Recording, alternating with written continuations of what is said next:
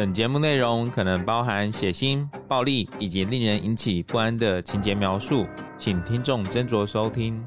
有时候真实犯罪比推理小说更害人，而有时推理小说是真实犯罪的狂想版。嗨，大家好，欢迎收听《二之根》你的犯罪研究日志。我是 Troy，我是 Lucien。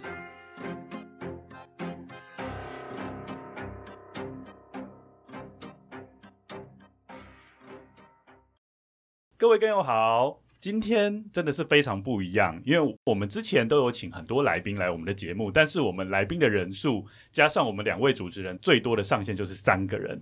今天二志根做一个新的尝试，就是我们首次有三位来宾来上我们的节目，所以我们总共的人数是四个人，达到有史以来的最高峰。那我也不知道后置的状况会怎么样，总之我觉得今天会是一个非常精彩的对谈。三位来宾都是来自香港，我们欢迎望日、理想跟茂业老师来我们的节目。大家好，大家好，大家好。为了让我们的根友更加了解三位，可不可以各给香港这个城市以及自己一个 hashtag？那我们就先从望日老师开始，好不好？好啊。如果要我给香港一个 hashtag 的话，嗯、我会用呃什么都有可能。诶，怎么说？因为我觉得在香港这个地方比较特别，比方说我们人口的密度很高，所以我们每个人每一天会碰面的机会很多，而且在这个城市里面住的人有不同的人种，除了我们普通的华人之外，也有其他的，比方说南亚裔的人士，也会有外国人，所以在这个城市里面有很多的可能性。也因为这个城市人口的密度很高，我们发生很多的交集。我们特别说是写推理小说的话，可以有很多的可能性。哦，所以意思就是说，因为有很多交集，所以有可能犯罪事件也相较之下蛮高的。是这样吗？对，犯罪的事件也可能很多，因为就 是人跟人碰撞的机会很多，可能也会有很多的冲突，嗯、所以发生事件的机会也会比较大。是，对。好，那我们请下一个老师，李想老师。要是给香港一个 hashtag 的话，我会说可能有一点可怜，就是我的 hashtag 会是离散。是什么意思？离散就是我觉得现在香港人，因为很多，包括我自己，都离散到世界各地。因为我们现在现在的这个录音师，就刚好是用英国的风格。现在其实我人搬到英国居住已经两年多，甚至是特意回到台北这样子。然后在这个录音室呢，就刚好就看见伦敦的夜景。然后我就想到，其实不只是我，很多香港的作者、读者或者是创作人，他们都因为不同的原因。而离散到世界各地，所以我想很多香港人可能现在已经不住在香港，但是他们还是会有一些香港的核心价值，会带着他的一些想法到世界的角地。那目前这种离散的情形，就理想老师的观察，是最近比较明显吗？就像望日老师刚才说，因为香港是一个很国际化的城市，所以我想本来香港人都会移民的，都不是太陌生。不过就可能这两三年会比较多。所以其实就是以香港为中心，然后辐射到全世界各个城市。对对，对，我觉得这个也是在台湾算是比较陌生的。嗯，对，刚刚望日老师讲的那个香港的状况，也是对台湾来讲陌生，包含跨人种的部分。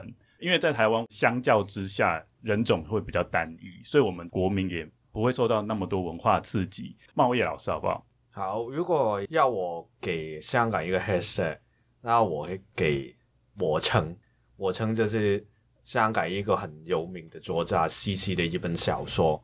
西西这本小说是描写里面香港里面一些底层人的生活。因为刚刚比如说望日有提过香港很国际化。但其实一个城市里面享受到国际化的人，并不是所有人。有一些人其实是普通人，可能他是在底层很努力的去工作，就是讨生活而已这样子。我曾其实是香港其中一本会探讨什么是本土书写的一本小说，就是我们现在一些香港的作家。现在还是在思考我们怎么去写香港这个地方，在我们的小说里面。所以是透过这一部作品，就可以比较理解说香港在地的一些风土民情，是这样子吗？它是其实是开创了一种讨论什么是本土书写的一本文学作品。哦、因为西西这个作家其实他刚刚去世了，就是、哦，我大概比较理解，是因为香港之前是英国殖民，对，所以它可能在整个本土的一个历史的建构上面，感觉上是比较受到外来文化的影响。但是随着就是回归中国大陆之后，会有多一点人对于香港的所谓的本土文化有更进一步的反思跟理解，这样子。对对对，了解了解，谢谢三位的分享。当然，我们现在就是要比较贴近各位了。刚刚算是整个香港城市，现在进入到个人的层面。如果你想要让我们更有更理解你的话，你会用什么 hashtag 来介绍自己？万一是住在台湾的香港作者。然后 Lisa 也是住在英国的香港做的，然后我是住在香港的香港做的，所以我就说是离散呢。看我们三个人目前状况都是不一样的，都在不同的轨道上努力着。那你要稍微补充一下吗？望日也是可以啊。其实这个说法就很可以跟理想刚才说离山的部分很配合，对，很特别。就是我们只是刚好就来录音，但三个人就住在不同的地方，对，嗯，很能反映就是香港离山的情况。那你们香港人彼此之间如果遇到的话，那你们也会讨论这件事情吗？早一两年可能会比较多，我们会讨论，可能碰面就你会不会走去其他地方，嗯、或者去讨论移民的问题。嗯嗯、但到现在，可能大家都已经算是安定下来，大家都定好主意要走或者不走的，已经决定好了。嗯，就可能比较少一点点。那李想老师，你有你自己的 hashtag 吗？要是我要给自己一个 hashtag，可能会是中间。因为我在香港已经写作六年。我是在网上的讨论区写第一部故事，然后就开始出版了。然后就因为我是第一部是在网上写的小说，所以我就一直给读者的印象都是网络作家。但是我自己在大学的时候是有参加一些纯文学的活动，在写作上面，我其实是很想要做到日本文学，他们就有一种叫做中间文学，就是说是纯文学跟流行文学的中间，取那个纯文。文学的新度，还有取通俗文学或者是流行文学的广度，这是我很想要做到的一件事情。当然，我觉得现在我自己还没有做到，但是这个是我一直在努力的目标。哇，直接讲出一个接下来未来要创作的一个伟大目标，很棒，很棒。那茂业老师，我自己就没有想过一个 hashtag 给自己，因为我觉得 hashtag 是会变的。可能变化这是我的 hashtag，其实我不希望自己的创作的风格是固定在一个风格这样子，我可能会挑战不同的类型的推理故事这样子的。以身为读者而言，我非常有感受，因为我第一次接受到茂业老师的作品是古典力学的象征谋杀，嗯、因为我本身是物理系，所以我看到那篇作品是非常非常有感觉，我想说哇。天呐，就是这些东西都是我学过的东西，但是为什么我想不到？什么物理的终端速度啊，那些全部都带进去。我记得还有例举，对，对对都在里面。我就想，天呐，太厉害了，这样子。但是那一部作品，就我而言，它是一个实验性质或者是玩乐性质很重的作品。所以你要严格说它有什么很深入的社会意涵，其实坦白来讲，可能没有那么深入。但是最近茂业老师你出的那一本书，就让我觉得说，这位作家感觉是什么题材都能写的，所以。茂业老师说自己是一个多变的作家，这个我很能够理解。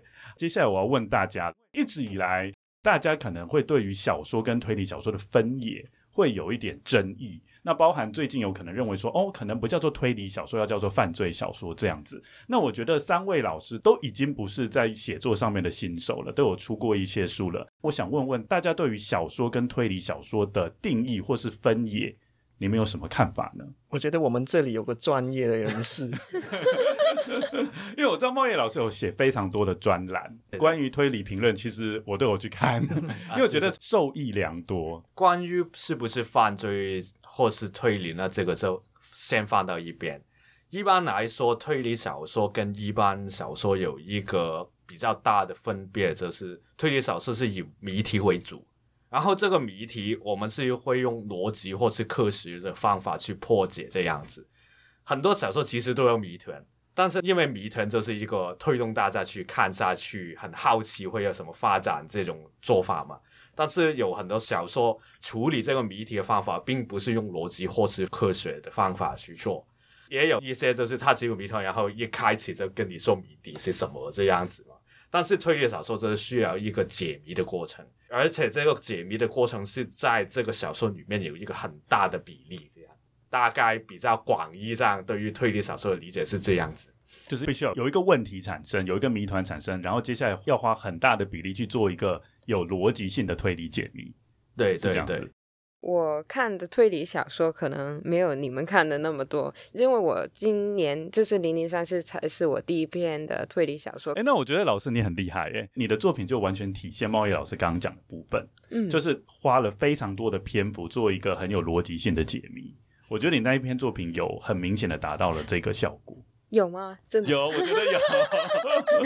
所以对我来说可能会有错，要是有错的话，你们指正。没有错，这是你的理解。我的理解就是，推理小说跟一般小说最不同的，就是我觉得推理小说其实是一个作者跟读者玩的游戏，就是作者会给一个谜团在中间。然后他有一个谜面，然后他就在中间一集透过不同的情节或者透过不同的角色的剧情去给读者一些线索，然后就看读者能不能从那些线索比那个侦探去揭晓真相之前去猜到那个谜底。要是猜到的话，就是读者的胜利；要是猜不到的话，就是作者的胜利。我觉得推理小说在我的理解而言，就是这样一个游戏。哦、我我我要稍微分享一下，但是这个我要讲一下茂业老师的书，就是我那时候在阅读《千禧黑夜》的时候啊，我在看第一篇的某一段，我就想说，嗯，这整个描述的方法不是就是大学炸弹课吗？后来我发现说，茂业老师在隔了几页就提到大学炸弹课，我那时候多开心，你发现了，开心到爆炸。可能我是因为是研究真实犯罪啦，因为我们节目主要就是真实犯罪跟推理小说以及两者的结合，所以我对真实犯罪有涉猎蛮多的。当我知道说原来作者跟我想的是一样的时候，哇，那真的是。非常开心的一件事情。那我们先请望日老师讲一下对于推理小说跟小说之间的分野，好不好？我觉得除了刚才两位谈到的一些，我觉得已经说的很好的点之外，我觉得推理小说跟下下一题要你先讲。跟一般小说还有一点，通常比较不同，就是推理小说比较是收敛式的剧情，就是你刚开始的时候是在推理小说里面，你可能看到很多的。线索很多，你不知道发生了什么事情的人，可能相关的人物事情，但随着剧情的发展，你会慢慢收窄，可能有一些你发现他不是凶手，或者有一些线索你已经知道是怎样可以推理出那个谜题，会越来越窄，最后就会导出一个真相出来。我觉得这个跟一般的小说算是比较大的分别。对，如果一般的小说可以是开放式的结局，对。但是如果推理小说，你后来跟我讲说我不知道凶手是谁耶，然后我就想说天哪，连作者都不知道凶手是谁，那你干嘛写这一本书？我很愤怒的感觉。真的是这样子，嗯，就是慢慢收窄的过程。因为各位近期有出版作品嘛，然后都是用香港这个城市作为背景。那我想问一下大家，如果要以描写香港的这一种地景、时局跟社会议题，如果是用推理小说作为载体，跟其他文类相比，有哪些独特的地方？我会觉得，如果用推理小说来说的话，会比其他文体可能接近现在社会的情况。诶，怎么说？因为这样说吧。就算我们不是很刻意去想要探讨一些社会的议题，但我们写推理小说的话，就很难避免会接触到这些东西。比方说，最简单就是有一场凶杀案。为什么有一个人死掉？为什么有另外一个人杀掉那个人？通常我们就要写小说的话，要写出一个很大的动机会做这事情。可能在现实里面，我们可能就是啊很愤怒，就有想要伤害其他人。但写小说的话，我们要比现实更加现实，读者才会觉得我们写的东西很合理。如果要谈到动机，可能就会跟他在社会上面对的困难有关。可能他要杀掉他的老板，因为他的老板对他很不好。那为什么那个老板对他很不好？就可能他的公司其实经营也会有问题。那经营有问题，可能就跟这个社会有关。所以我觉得写推理小说的时候，其实我们不论写什么，都会很难避免跟这个社会有关。特别是香港这几年发生了很多事情，所以我们很不经意的时候写香港相关的推理小说，也会把在香港最近发生的社会议题放进推理小说里面。我觉得这个算是特色之一，所以变成说推理小说它其实只是一个表面上看到的东西，那实际上它后面有承载了非常非常多关于香港社会上面的一些演变啊，或是一些人际之间的相处啊，才是真正想要探讨的问题。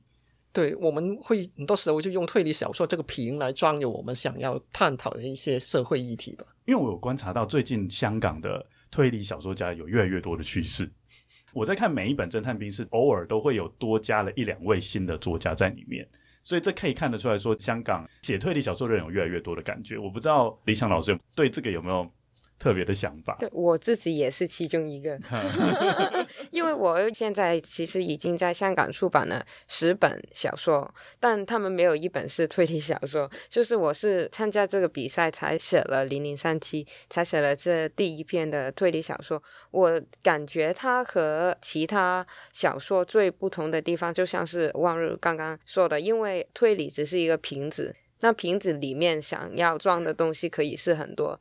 特别是这几年，我们很多人不会直接把我们想要去控诉或者是想要探讨的问题直接就写出来。一来，直接写的作品已经太多，没有人想要再看，而且就可能现实大家都已经知道现实是怎么样，所以就不需要你太写实的去重新把这个故事再说一遍，可能就是想会用一些比较平淡或者是一些没有人想过的剧情来去说同一个感觉。这样我感觉可能推理小说就变成了一个很好的瓶子，去盛在我们这些想要传递的思想。就理想老师而言的话，就是推理小说这个东西，它其实只是。引发别人读你书的一个动机嘛，就是觉得说，哎，这个是一个谜题，很有兴趣去了解。其实里面承载的东西，搞不好是一直以来都有发生过的一些事情。我觉得我在写小说的时候，我不知道两位是不是，我是先有一个呃中心思想，或者是我有一个想要跟读者一起去探讨的问题。那个问题可能没有答案，可能我已经有答案，但是我觉得这个不重要。这个问题可能可以用不同类型的小说去做它的瓶子。跟它可以是犯罪小说，可以是推理小说，可以是爱情小说，可以是历史小说。它就是看作者想要用什么样的夸子去包装那个礼物。你说现在香港越来越多的人写推理小说嘛？那香港也有很多流行的小说。那香港流行的小说有一个比较有趣的特征，就是它会把香港一些比较特别的东西放大，放大到一个非常夸张的地步，然后就。在里面出现一些非常超现实的一些剧情，比如说有人会把一个地铁站变成一个死亡游戏的一个背景这样子，这是香港其他流行小说比较多出现的一个突兀。不过在推理小说里面呢，特别是香港的话，当我们需要特出香港的独特性的时候，我们很少用这种夸张的方法去描述这个。去框自己的一个故事，很多时候都是基于一个很现实的背景，比如说我们在动漫界里面的一个罪案，在我们这个地铁路线里面出现的一个死者，或者是在一个书店里面发现的人进去过。那香港很多书店，香港地铁也很特别，香港的展览也很特别，所以某个程度上就是我们这些推理作家，很多时候就是。在思考我们怎么把推理小说这个外来来的文学，把它放到我们自己这个香港生活的背景里面的时候，我们会做很多这些方面的处理，把自己地点的独特性放进去这样子。当然呢，其实香港我觉得也是很适合写推理小说，因为很多人去讨论这些推理小说，其实这个都市的小说就是一个城市里面，因为城市。除了人口很密，他也有很多陌生人。你不知道你隔壁住了谁，他有很多的秘密，你很想知道。或是你突然会遇到一个完成很神秘的人，或是从很远的地方来的人，他们充满着秘密，你把他们当成一个谜团的来源。所以香港的人口密度这么高，其实本来就很适合出推理小说的。这个我很同意，因为我现在在英国居住嘛。英国因为我不是住在大城市，所以可能一天下来你看不见十个人，就是每次你看到人呢，那些人都会很热情的跟你聊天，因为你可能是他整天看到的唯一一个人，所以发生的事其实不是是很多。你刚刚说，因为香港他人很多，所以会发生的事情也很多，我很同意。我觉得那边可能就只适合做安乐椅侦探了。对对对，香港的人可以发案子过来给我。对，也可以做那些北欧欧洲那些警察小说，就是那个地方很大，然后完全见不到人这种气氛。哦、对，也可以耶。那算是冷硬派吗？那算是呃，是 North Europe 的诺亚的样子那种风格，有就是在北欧是很普遍的。对，接下来我想问问大家，猫尾老师有写《千禧黑夜》嘛？然后理想老师有写《零零三七》，望日老师有写《安心出殡》。那老师在写作这一些作品的时候，创作的灵感来源是什么？安心出殡这个故事其实跟长者照顾跟安乐死这两个主题有关。我会写这个故事，是因为我在上一年上一个科幻小说写作课的时候，老师在点评另外一个同学跟安乐死有关的作品的时候，说了一句话，就是说我们出生的时候没办法控制，但我们自己的死亡可以控制吗？然后我觉得这句话很触动我，我所以就把这个概念写下来。那后来我想要参加台湾推理作家协会征文奖的时候，我就把这个概念拿出来，想要写作。所以就开始写安心出殡的故事，后来也找了一些新闻报道，就发现在香港有一个真实的案件，就是有一个男生就把他的妈妈杀掉，因为长期照顾他的妈妈觉得很累，也觉得他妈妈很辛苦，他就把妈妈杀掉之后自己自杀。后来我就找到这个新闻，也把它写进去，就结合了长者照顾还有安乐死这两个部分，出了这个作品。所以它是一个真实案件改编的作品喽，哎，算是对对对对。然后香港跟台湾一样，其实都有碰到这样的问题，对不对？对，其实就是找更多资料，发现原来在香港跟台湾都经常有这个问题。因为安乐死在香港是不被允许的，如果你有有人帮他做，其实就是协助，这是加工自杀，对不对？对然后其实他也是犯罪。对啊，嗯、所以就是他们没有办法可以这样合法的方法去做。有了，其实台湾也有类似的很。悲惨的社会案件也是差不多，像望日老师你刚讲的，对我就是对，就是长期长期照顾长者之后，不止消磨病患，也消磨照顾者，然后两者就陷入恶性循环，有一天就忽然间就真的看不开了，就发生了杀人事件。所以望日老师是。借由课堂上面老师讲的话，然后再加上一些新闻案件的收集写作的。因为我要问这个原因，是因为其实我们有很多跟友都会私讯我们说，他也很想要参加台湾推理作家文学奖，因为我们听众其实蛮大的基数是很喜欢推理小说的人，然后他们也想要涉入这个领域，包括就是说他们可能原本是写作的素人，未来想要写推理小说给大家看。那我觉得问问大家这个也是给他们一个参考，因为毕竟大家都有在推理小说里面得到了一定的肯定了。理想老师呢？我可能先说《零零三七》这个故事，大概讲的是什么吧。零零三七，它的主角是一个计程车司机，他的背景呢就是发生在香港。这个计程车司机呢，他突然就发现，在他车厢的后座捡到了一部手机，他不知道是哪一位客人留下来的，他就捡了这部手机，然后因为手机被锁上了，他就是他没有密码，所以他就不能够开那个手机。不过就是他看到。那个手机不停的有一些短信传来，有一个人就跟那个机主说：“我要在今天的零时三十七分在某一个地方见到你，不然的话我就会去自杀。”然后司机因为他是一个很好的人，他是一个很善良的人，所以他就很想要阻止这件自杀的案件发生，所以他就。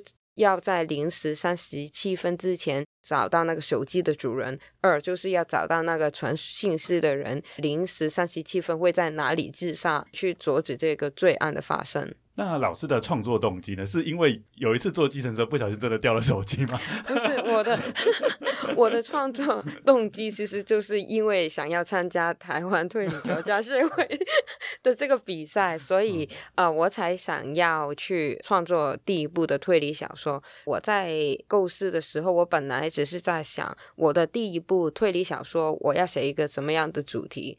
不过我往下想，我就想到，哎，要是我幸运的呃入围的话，这个故事就会在台湾出版，然后这个就会是我第一个在台湾出版的故事。那我的第一个台湾出版的故事，我想要写一个什么样的故事呢？那时候其实因为我已经离开了香港，住在英国，所以我给出的答案就是我想写一个关于香港的故事。要是以一个城市为题的话，我想一个城市的地理是它最有象征性的一样东西。那为什么不是写英国的故事？因为我其实还是非常的珍惜我是一个香港作者的身份，因为可能我跟别人介绍的时候，我不会说我我是一个英国作家，我就会说我是一个香港的作者，所以我就想要，要是我在香港以外的地方出版的时候，我还是想要大家认识我的时候会记得我是一个香港作者，不是一个英国作者或者是华文作者，所以我就想要把香港这个元素放到最大的在故事里面。因为我觉得地理就是一个城市最重要的元素，所以我就想要把地理这个作为谜题的重点。因为我不太认识推理小说，然后我就感觉推理读者都很喜欢很难的东西，然后 我觉得认路对我来说是很难的东西，所以我就 把路线变成了一个谜题的一部分。这理由太好笑了。哎，但是我觉得得到了蛮好的效果。哎，好，这个我等一下会分享一下我的阅读心得。对，好，那我们请茂业老师。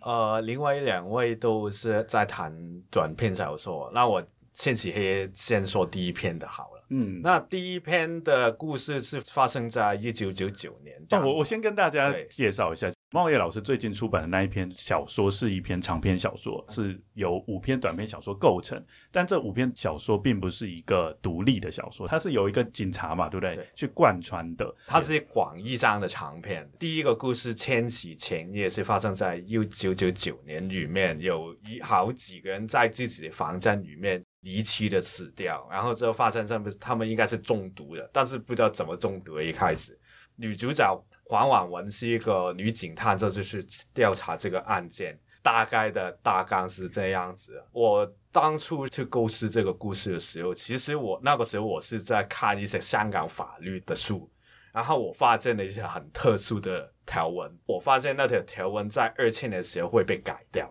那如果我要利用这个法律去做一些轨迹的话，那我只能是以前的故事才可以利用这样子。所以。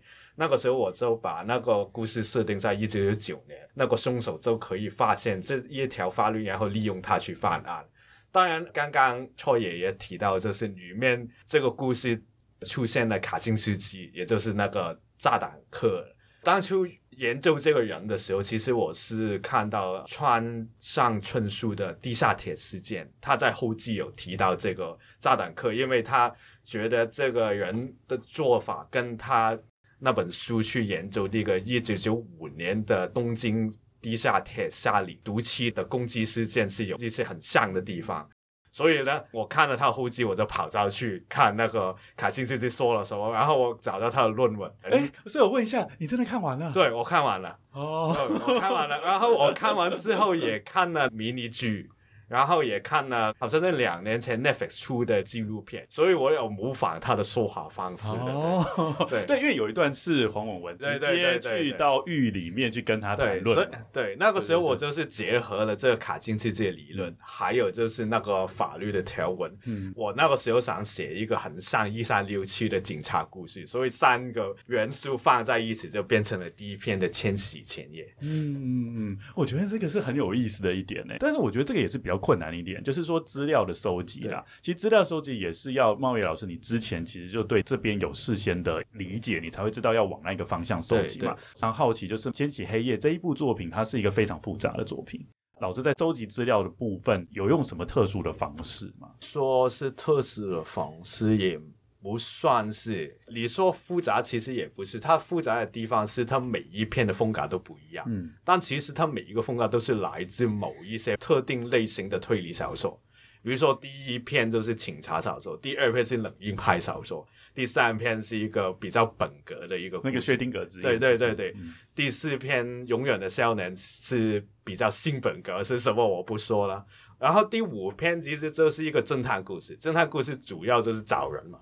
所以我其实是大概每一篇有一个特定的风格，然后从这个风格去延伸出来，就是看到底我要跟什么现实的题材去连接这样子。然后再从发生的年份、那个地点有什么特独的地方，然后把很多很多从笔记啊里面就找再现出来。因为我们这边有三位作者嘛，还有我一位读者，然后我们要分别就今天这三位老师的作品做读后心得，但是我们希望不要暴雷。我们就先分享茂业老师的好了。好，我在阅读完之后感触蛮多的啦。我先讲一些我的想法，先以写作方式来说好了。我就觉得这一部作品使用浓缩跟剪裁的方式，用非常快速的手法，让我们回顾一九九九年到二零二零年这二十年间世界所发生的一些大事，包含里面有提到我们还历历在目的九一一事件。我记得那时候我还是高中生，我是用猜的啦。我猜茂业老师会用这种。呃，所谓的跨种族、跨议题这种非常复杂的方式，其实也是呼应了我们社会的变迁方式。因为我觉得这二十年来，它是一种非线性的变迁啦，就是说它变迁方式，所谓的线性就是可以预期嘛，但是非线性就是说它没办法预期，然后常常都有爆炸性的事件产生。那我觉得，就像刚刚茂业老师讲的，老师在每一篇所呈现的笔法都是不一样的。写作风格也是不一样的，我觉得这个其实就写作方面也是有点呼应了社会变迁，它这种混乱、无秩序，然后混沌的这种本色。第二点，我是觉得是我观察到一个还蛮有趣的点，就是我们知道这二十年间科技进步的幅度是非常大的。我是之前有当过工程师，我们知道就这二十年间，大家还记得在一九九九年那时候台积电推出的晶圆是多少奈米吗？是一百奈米。但是我们现在讨论的是两奈米、三奈米的事情。你看，已经好几个 generation 过去了，然后才二十年。然后我是觉得，其实，在看茂业老师书，你会发现哦，不只是科技的进步很大，其实犯罪也是随之演进。我们从第一部二氧化碳的攻击事件，到最后，你可以看到区块链。所以其实你可以发现说，茂业老师有善用，就是那个当代那时候科技的最先锋到底是什么样的技术，就是最新科技趋势去结合犯罪，我觉得这个是蛮有趣的。但是还有另外一个我觉得很有趣的，就是虽然科技是如此日新月异，但是你会发现说，茂业老师在呈现人物的感情层面却是不一样。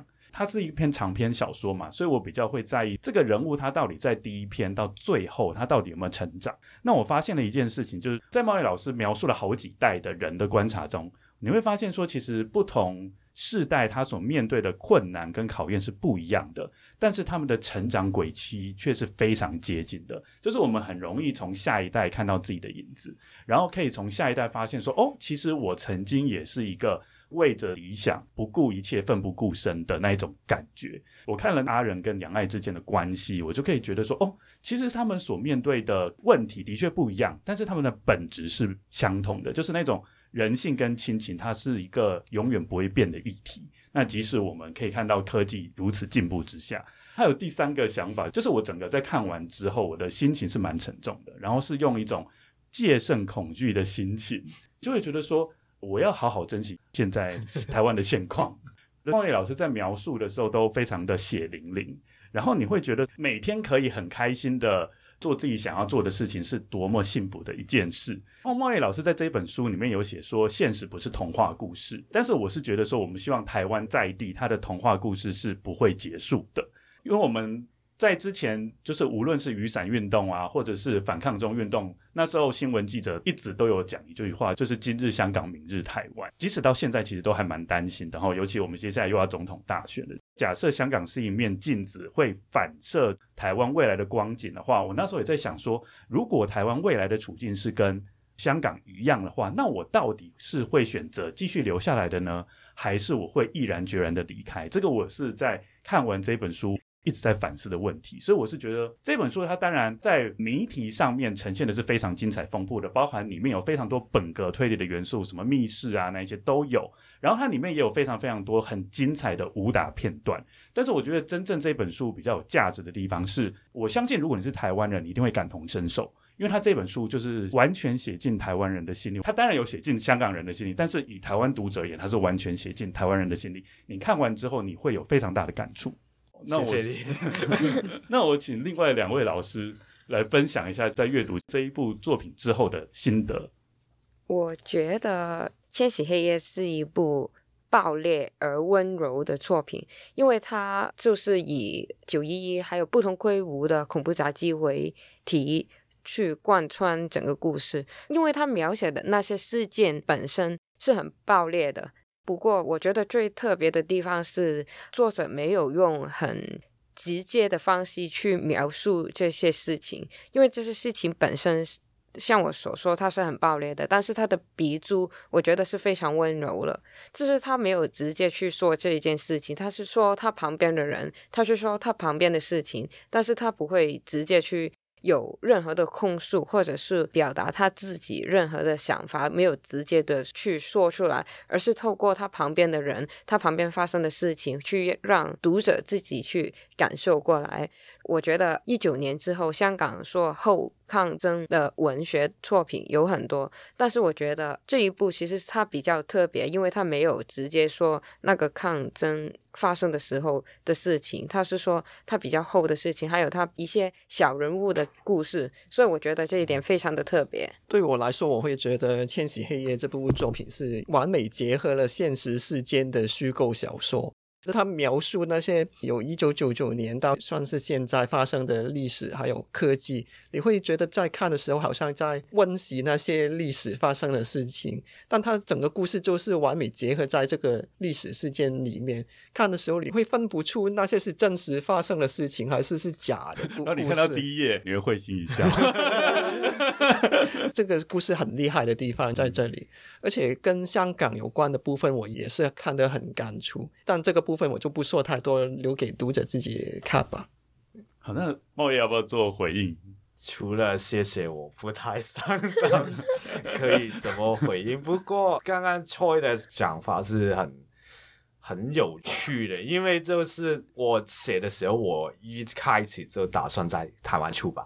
先跟各位观众补充一下，我觉得茂业是非常勇敢，嗯，我也觉得是，对，很勇敢。大家看了之后就知道，还是要去买才能体验。所以，所以那个时候，其实我的目标的读者就是台湾的读者。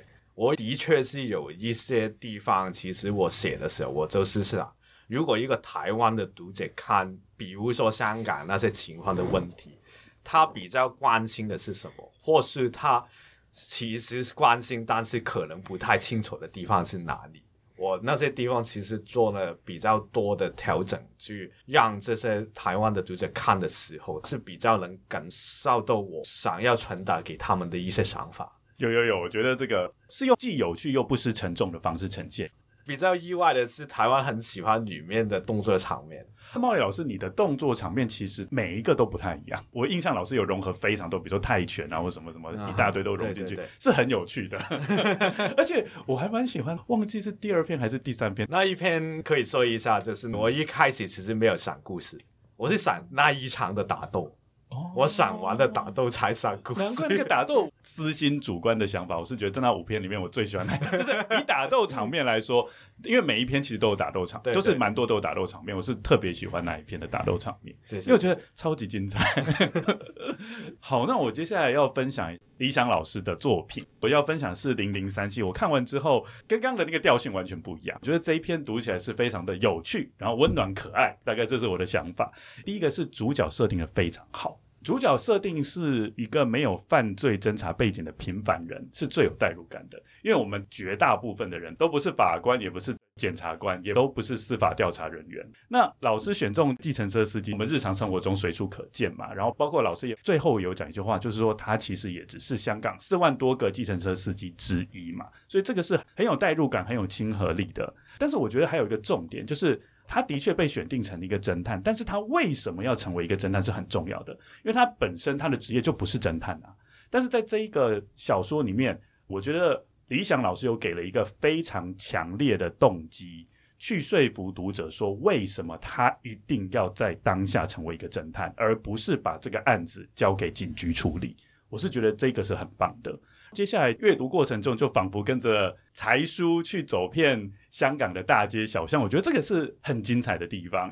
毕竟香港对我们来说，并不是一个很熟悉的地方。还有一点，我看到是非常开心，因为我毕竟是一个本格推理迷啦，所以我看到时刻表轨迹，它虽然不太是，但至少在表面上的时刻表轨迹会非常的兴奋，对，就觉得哇，好有趣哦！我跟各位稍微补充一下时刻表轨迹啊，就是比如说从 A 地到 B 地。然后明明就理论来说至少要花三十分钟以上，但是如果你发现说对方花了短于三十分钟就可以到达 B 地，那到底发生了什么事？哦，这个叫时刻表轨迹这样子。那我是觉得理想老师在呈现这个部分是很有趣的原因，是因为解答是非常合理而且有趣的。最后一点，我是觉得是最厉害的啦。这个故事我真的是觉得很像一个拼图。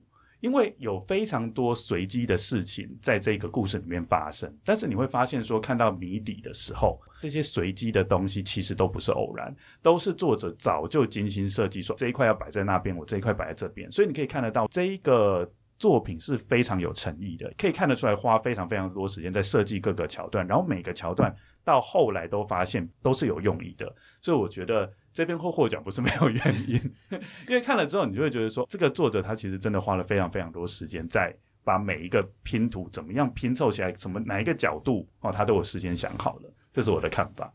谢谢谢谢，我其实很同意 Troy 刚才说，就是里面有很多细节，看似是随机，就是那些乘客说的话。最初看的时候不会觉得啊，那是什么重要的事情，但你看到最后就发现全都是有关系。所以在阅读这篇的情况，我是会常常一直翻到前面。哦，原来那个夫妻档之前讲的话是这样子意思哦。我觉得哦，好有趣哦。另外有一点就是，我其实本来很讨厌香港的计程车司机。正常的，正常。对，我为什么？为什么？我可以问一下望志。跟香港跟台湾的情况有点不同吧？香港的计程车司机经常拒载，就是我们上车的时候，可能就会觉得你太近了，我不想载你；太远的，也可能觉得不方便，又不想要。所以比较麻烦哦，所以才叔算是比较好的，对不对？对，所以 现在我们香港通常会叫车 Uber 之类的，不想要坐计程车，因为通常都有不好的经验，对，对，对，都有不好的经验。对，但我看完之后就觉得，哎，好像也有蛮可爱的计程车司机。当然是虚构了，很可惜是虚构了。哎，这老师已经脱离香港有一段时间了。没有，因为其实可以说一下一些。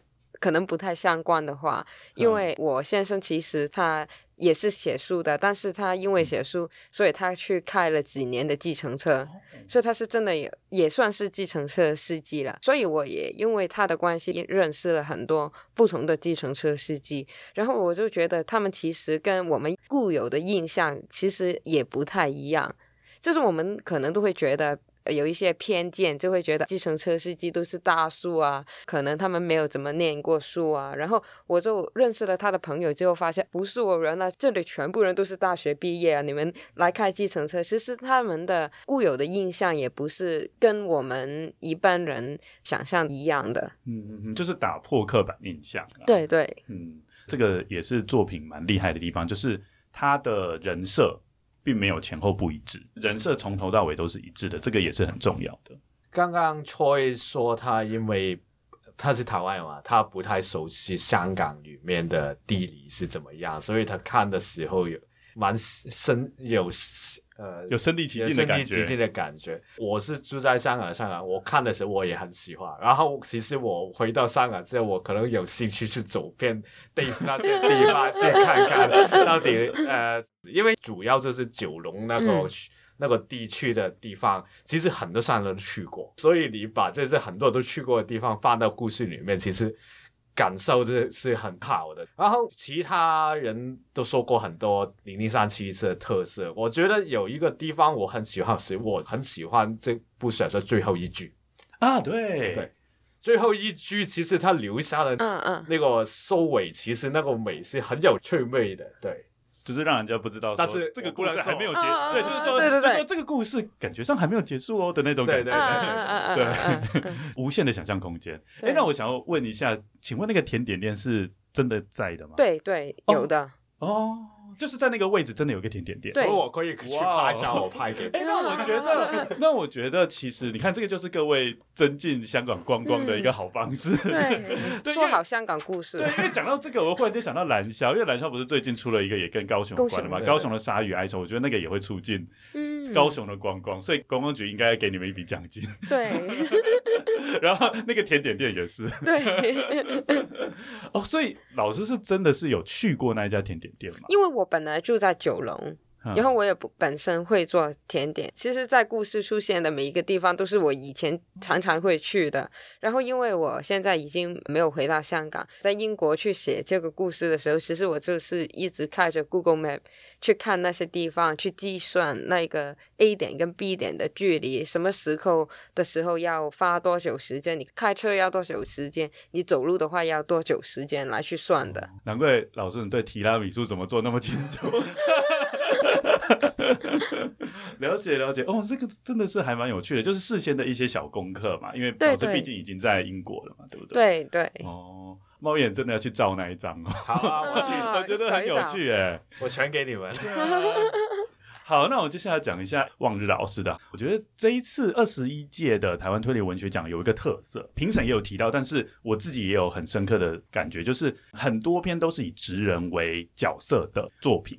包含有医生嘛，然后还有就是计程车司机，然后望日老师这边其实也是嘛，以社工的角度出发，我觉得这个算是很有趣的，因为我们知道推理小说毕竟在台湾来说并不是一个很大的市场，它相较于其他的文学，比如说奇幻啊，他因为我超多朋友都很喜欢奇幻小说，他们都不看推理小说这样子，然后每次在推坑其实都有点碰到有点困难，他说啊，推理小说那不是就要烧脑很累呢，下班都很累了，看奇幻小说不是很开心吗？然后我就必须要说服他，那其实我是觉得说读了。这几篇小说，我会发现一件事情：推理就是生活。因为你会发现说，日常生活中，你看这些职人，他们其实做的事情就是推理嘛。包含我身为一个老师，其实你在学校当中也会碰到推理啊。你看那个南校不是有写考试卷吗？对，那也是校园推理的一部分嘛。所以我是觉得，我看到这个，我是觉得很有趣，然后又多了一个可以说服学生阅读推理小说的地方。接下来，我是觉得这一篇就是望日老师安心出品，我读起来。我最有感触的地方是，其实 COVID 对我们的影响是那么深远。像我只是一个受薪阶级嘛，那我可能会认为说，哦，COVID 给我带来的不便，顶多就是可能我上班，可能我的行动有一点受到限制这样子。但是事实上，我们知道这个 COVID 它影响的层面远比想象中广。其实长者他是冲击最大的。前阵子我看到一个新闻啦。那个新闻就是说，有公布了去年的器官移植的人数。那我发现器官移植的人数今年跟之前在疫情前比少了差不多百分之三十到五十。然后他们有讲原因，我想说，哦，原来这个也是跟疫情有关。原来就是因为在疫情的时候，人们就少出门嘛。那少出门的话，其实出车祸意外的事件就变少。那所以脑死的人也变少了，弃捐的人也变少。在那一段时间内。能够成功接受器官移植的人也变少。我在看的那一篇新闻，在对照望日老师的作品，我就有更深刻的体会。接下来就是望日老师要谈的核心议题，也是我之前非常非常感兴趣的。因为我自己的爷爷在过世的时候啊，他想要在最后一刻是在家里面的，他不想要在医院里，所以那时候就是我们把他带回家的时候，就在一个房间里面休息嘛。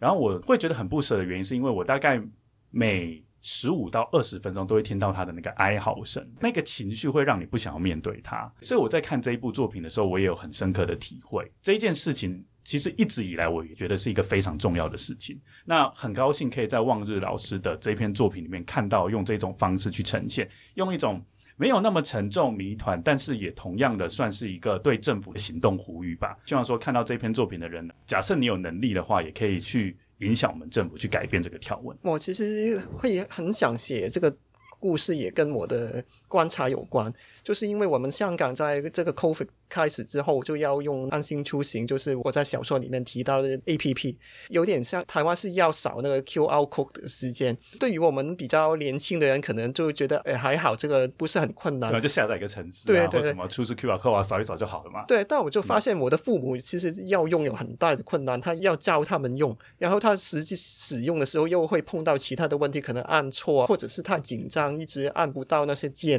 我就会在想，我的父母有我可以教他，如果没有其他人可以教他的人，应该会面对更大的困难。就像刚才提到，我的灵感来源在看到新闻之后，我就觉得啊，这个故事我是非写不可。我觉得这个议题很大的兴趣，想要写下去，所以就写出这篇小说出来。我觉得这一篇作品其实是非常的感人，也是让人读得非常的感动的。因为我觉得他触碰了两个议题，两个议题都会让读者很有共鸣。第一个就是老人家对于科技的一些不便，像你刚刚所说的，就是去扫那个 QR code。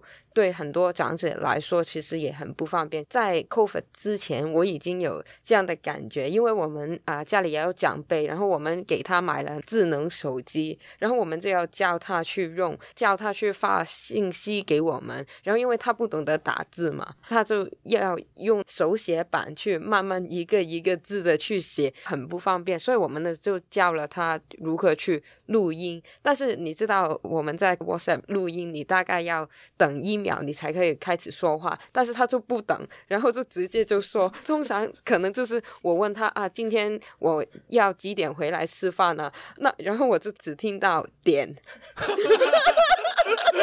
因为他没有等那一秒，然后 就收不进去。这个其实也挺可爱的，就像我叫我婆婆如何用录音的时候，就是她还会觉得这个是电话，然后她每一次都会说啊，我是婆婆啊，这样这样这样说，然后说啊，好了，拜拜，这样子 在录音，觉得很可爱。但是可能对他们来说，他们要花很多很多的时间才可以掌握到这样的技术。所以我在看你的小说的时候，也会想到这些的经历。第二点就是家中有长辈去世的时候，可能大家都会有上镜的经历，然后都会觉得非常的不舒服，或者是有一些不好的感觉，难免会去想，要是有一点可以让他们走得比较有尊严一点，可能可以走得比较舒适一点的方法，会不会会更好？因为可能以前这个安乐死的概念还没有很普遍，在东方还没有很普遍的时候，我们可能不会去想这个其实是一个选项，但是是不是瑞典？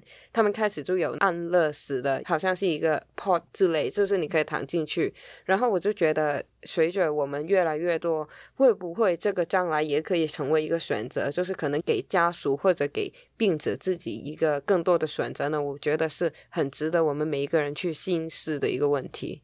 那刚刚有提到《千禧黑夜》有描述过科技的发展很快。但是其实它的发展很快，但是很多人其实都追不上这个发展。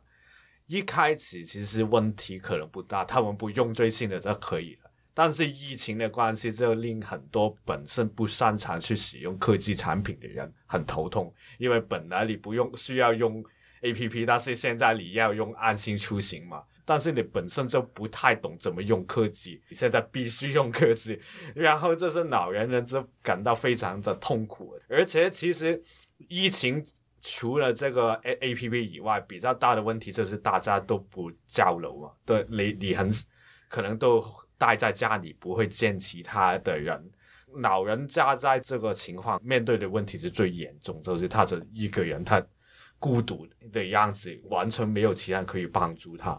所以我看《安心出殡》的时候，其实我觉得任何你认识老人家的人，你都会有同样的感受。你觉得这个作品是在描述你身边发生的一些问题。当然，最后也有一些安乐死的讨论。其实这个安乐死的讨论，我觉得很有趣的，就是它其实并不是只是老人会面对的问题，其实也是我们应不应该让一些人去安乐死这个问题，因为。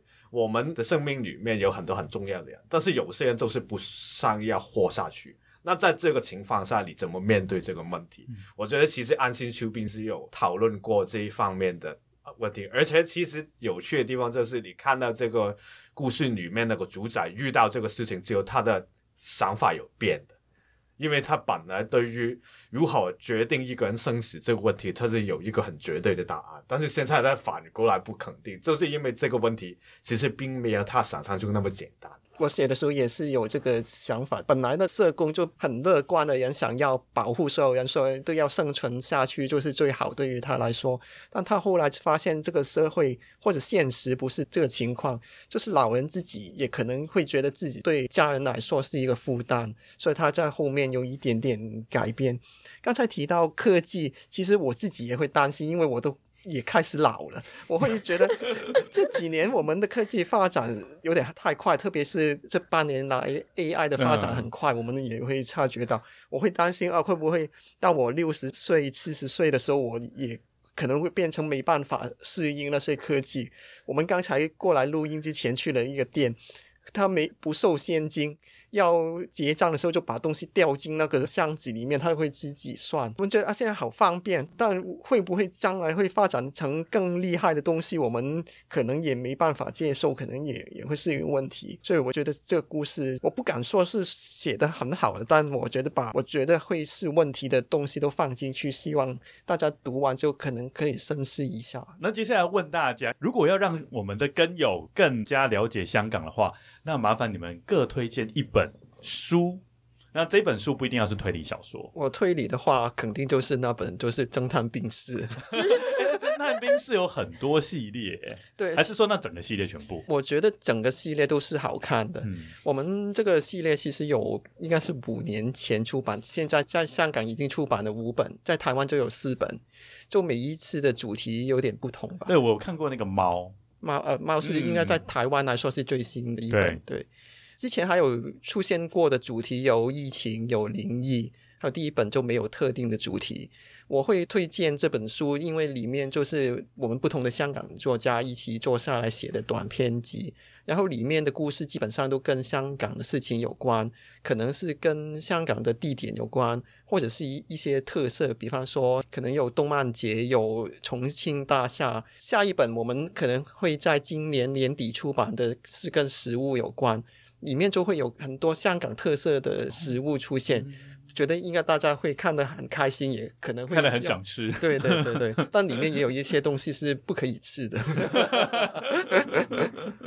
好哦，谢谢汪志老师。那要是我推荐的话，我想我会推荐一本叫《烟街》的书，它的作者呢，其实也是，是哪一个烟呢、啊？烟就是。吸烟，抽烟的烟，然后街就是街道的街，街道的街，对对对。然后他其实是一个香港人写的，不过那个香港人现在他也在台湾。这本书呢，就是赢到了这个台北书展的首奖，其实非常的厉害。然后我为什么会推荐这一本书呢？因为它跟我刚刚说《千禧黑夜》，它有一个共通点，它也是描写一九年以后的香港。不过他没有很直接的去描写香港发生的事情，因为它其实是一个单元戏的故事。它有一些单元是比较直接的去描写香港发生的事，有些是可能跟运动完全没有关系的，就是说一些香港人跑偏的心态。我觉得他非常好看的一点就是他不会直接的说那一件事情，他是找到一个非常有力的比喻。去描写一些香港人的心态，然后我觉得香港人看的话一定会会心微笑。然后刚刚 Troy 也有提到，香港跟台湾的情况可能也有一点共通之处。其实我也蛮好奇台湾人会怎么样看待这一本书。好。那谢谢李想老师的推荐，我可以去看一下这本书，我再跟你分享。我觉得其实它的名字也有一点有趣，嗯、就是你刚刚问我为什么会叫哪一个烟哪一个街，它的书名其实有两个意思。第一个意思就是说，因为香港是室内禁烟，就是你在室内是不可以抽烟，所以你就一定要到外面去抽烟，然后就会有一个很常出现的现象，就是吸烟的人他们都会跑到一个小街道。就是一些黄街窄巷里面去，就是固定在那边。因为香港疫情的时候，你要戴口罩，然后你抽烟的时候，其实你就不可能戴口罩，所以你就要偷偷的去躲在一个黄街窄巷里面抽。嗯、这个是他所做的第一个引入。第二个就是他里面说到，现在搬到台湾居住的香港人，因为太习惯说国语，让他自己的广东话都变了调。就是他说自己的母语广东话的时候，可能会让人觉得他不是香港人，因为我们广东话应该的话，我们叫应该，哦、然后、哦、对对谐音对那个谐音就是成为了这本书的书名，我觉得非常的有趣哦。嗯，谢谢李想老师给我们补充解释，我觉得很精彩，然后更让我觉得说，哎，真的要把这本书拿来看一看。嗯，刚好我可以跟《千禧黑夜》这两两本书做对照嘛。嗯我的话，我比较奇怪，就是我不是介绍香港人写的，我介绍的是日本作家菊林的《洗钱》，洗钱是洗手的洗，还有金钱的钱。这本小说广义上算是推理小说，但是它主要其实是金融犯罪小说。它里面就是一个关于洗钱的故事，它里面前半的故事都是在香港发生。他说的非常非常非常的详细的告诉你你在香港怎么去合法的逃税。好像很蛮实用的。对，就是日本人要逃税的话，他来香港要怎么做？他每一个步骤都要说，然后里面的汇丰银行有的账户有什么种类，他全部都要说。所以其实这个日本人对于香港的金融体系的了解是超过很多香港人。所以，如果想要更理理解香港的话，他的书其实也是可以参考的。这个犯罪教科书。那我们最后就请三位老师分别跟我们跟友说一句话。我们跟友很多都是对推理小说很有兴趣，也有部分的跟友是立志从事推理写作的。三位老师可以说作家的身份来勉励，或是说提供一些技巧。未来如果要写推理小说的话，可以注意哪些事情？我觉得可以多留意发生在身边的事情吧，因为我比较多的灵感都是身边发生的事情，然后被我记下来，后来会写作故事的。我觉得多留意事情，然后记下来，可以让你未来有很多的东西可以写。要是开始写作的话，最重要就是不停的写。因为我觉得 这件事其实是可以练习的一件事来的。然后，要是你不想写的话，你也要去看。我就觉得最重要的是不要让这一件事离开你的生活。哎，那我想问一下，嗯、那老师通常一天写多少？我平均要是有书稿在身的话，可能一天平均就大概二千多字。不过也有试过，就是要赶稿，就通宵试过一天写过一万。好多，那是已经想好了，就是只是写、嗯。那现在已经有养成这个习惯，就是每天都要写作吗？这几个礼拜没有。那之前都有一。对对对。嗯，如果想要写作的话，那我觉得有一件事情，我觉得很值得去分享，就是写作不是一你写一个作品这件事，写作是你要。不断的去写一些新作品这样子，所以更重要的就是你不要介意自己写的不好。一开始，任何有名的作家都有黑历史，其实大家都曾经写过不好看的小说，但是你写的不好看的小说不等于你没有能力。你写完你发现它不好看，那它的不好看的地方，其实你是可以反过来参考怎么去改善这个问题。所以你每一次的失败。其实你之后可能都会用到这个经验的，就不要害怕你写出不好看的小说。谢谢三位老师给我们给我们的建议，然后三位老师都非常的正向。今天真的非常感谢望日、理想恒远老师还有茂业老师来上我们的节目。今天就到这边，谢谢大家，大家拜拜，拜拜，拜拜，拜拜。